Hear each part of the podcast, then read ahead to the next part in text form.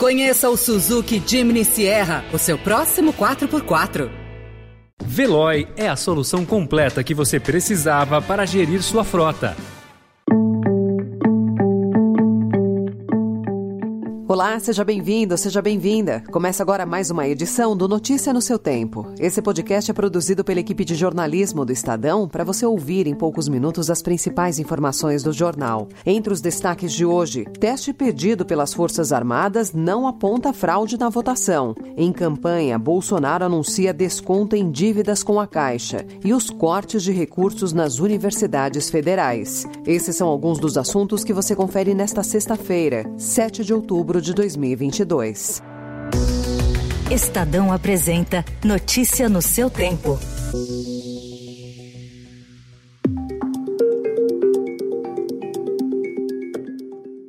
Nesse ano, ao invés das 100 urnas tradicionais, eh, realizamos em 641 eh, urnas. E como só poderia acontecer, é, obviamente, todas as urnas conferiram é, os votos dados é, na urna com os votos dados em papel, lembrando que o teste de integridade.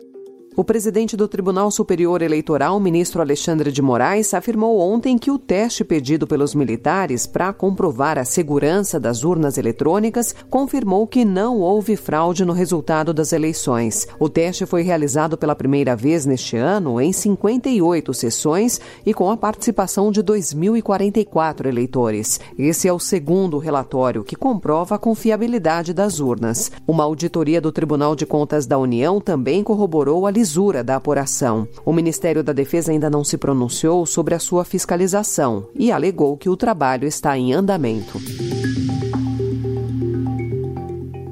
O mês de outubro já registrou nas redes sociais picos de disseminação de conteúdos sobre supostas fraudes na eleição. No Telegram, por exemplo, o volume de publicações superou, desde o primeiro turno, o acumulado em setembro. A radicalização também se intensificou. Procurado, o Telegram não respondeu. O pico de engajamento também pode ser observado nas demais redes sociais. Procuradas, a Meta, YouTube e Twitter afirmam já tomar medidas sobre afirmações falsas ou enganosas.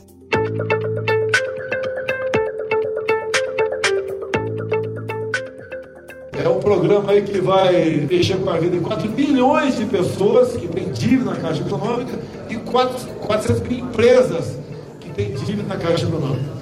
O programa dela é o seguinte: quem tem dívida vai para a negociação, pode ser perdoado até 90. O presidente Jair Bolsonaro anunciou ontem uma nova etapa de um programa da Caixa para renegociação de dívidas. Os descontos podem chegar a 90%. Serão contempladas quase 4 milhões de pessoas e 396 mil empresas. Ficam de fora da regularização dos débitos, empréstimos habitacionais e operações com o agronegócio. Até o início da semana, como mostrou o Estadão, a campanha de Bolsonaro não tinha nenhum nenhuma ação prevista para os brasileiros endividados. O rival dele, Luiz Inácio Lula da Silva, tem prometido renegociar dívidas de famílias de menor renda.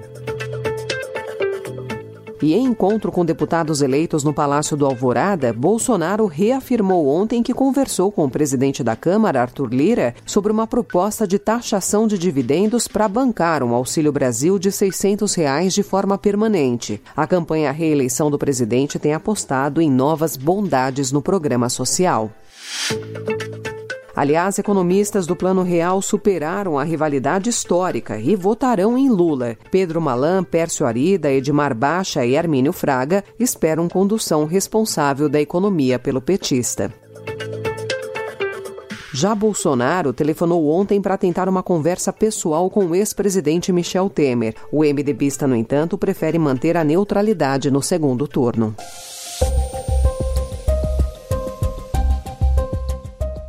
O bloqueio de mais de 475 milhões de reais de recursos das universidades, institutos, centros de educação tecnológica e colégios federais imposto pelo governo Jair Bolsonaro ao Ministério da Educação deve afetar o pagamento de despesas básicas, como água, energia, internet e limpeza, em um ano de orçamento já reduzido. A Associação Nacional dos Dirigentes das Instituições Federais de Ensino Superior descreve a situação como de colapso. Em coletivo coletiva de imprensa, o presidente da instituição e reitor da Universidade Federal do Paraná, Ricardo Fonseca, defendeu que o contingenciamento seja revisto. Em pronunciamento ontem, o ministro da Educação, Victor Godoy, chamou de falsas as informações sobre o corte de verbas destinadas ao ensino superior. Ele defendeu que o decreto seria um ato de responsabilidade fiscal, que será revertido em dezembro. O que aconteceu foi um decreto que foi publicado agora no sábado, que traz um limite temporário na execução dos recursos públicos. O ministro também afirmou que universidades que precisem de apoio poderão procurar a pasta.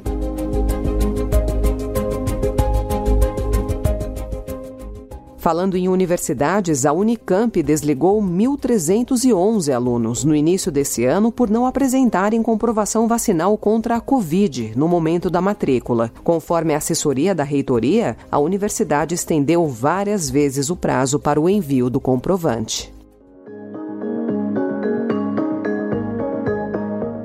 No pior massacre cometido por um atirador na história da Tailândia, um ex-policial matou 37 pessoas. Foram 23 crianças, com idades entre 2 e 4 anos, a maioria facadas, em uma creche no nordeste do país. Ele tinha ido buscar o filho. O agressor tinha sido afastado do cargo de tenente-coronel no ano passado por problemas com drogas. Depois do massacre, o homem voltou para casa, onde matou sua mulher e o filho antes de cometer o suicídio.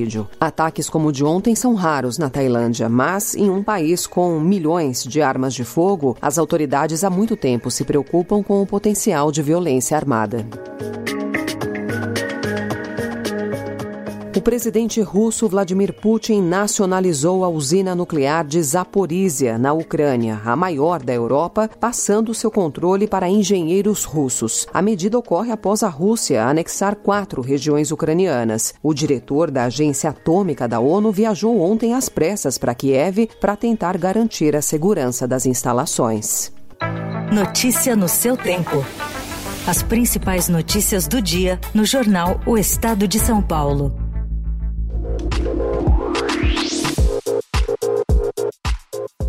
A Copa do Mundo do Catar será a última de Lionel Messi. A garantia foi dada pelo próprio craque, que admitiu estar bastante ansioso com o torneio por ser a última chance dele de conquistar um título mundial com a camisa da seleção argentina. Aos 35 anos, Messi revelou sua disposição durante uma entrevista a um programa do serviço de streaming Star Plus. Questionado sobre se a Copa desse ano poderia ser a última de sua carreira, a resposta dele foi simples: sim, certamente sim.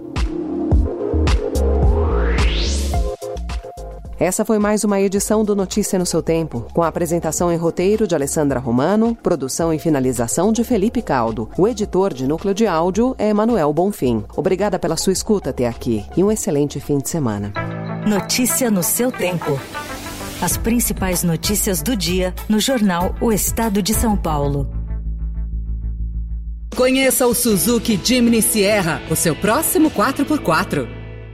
Procurando a rota mais inteligente para gerir sua frota? Veloy é a solução completa que você precisa. Acesse veloy.com.br/empresa e descubra um caminho prático e eficiente para a gestão da sua empresa.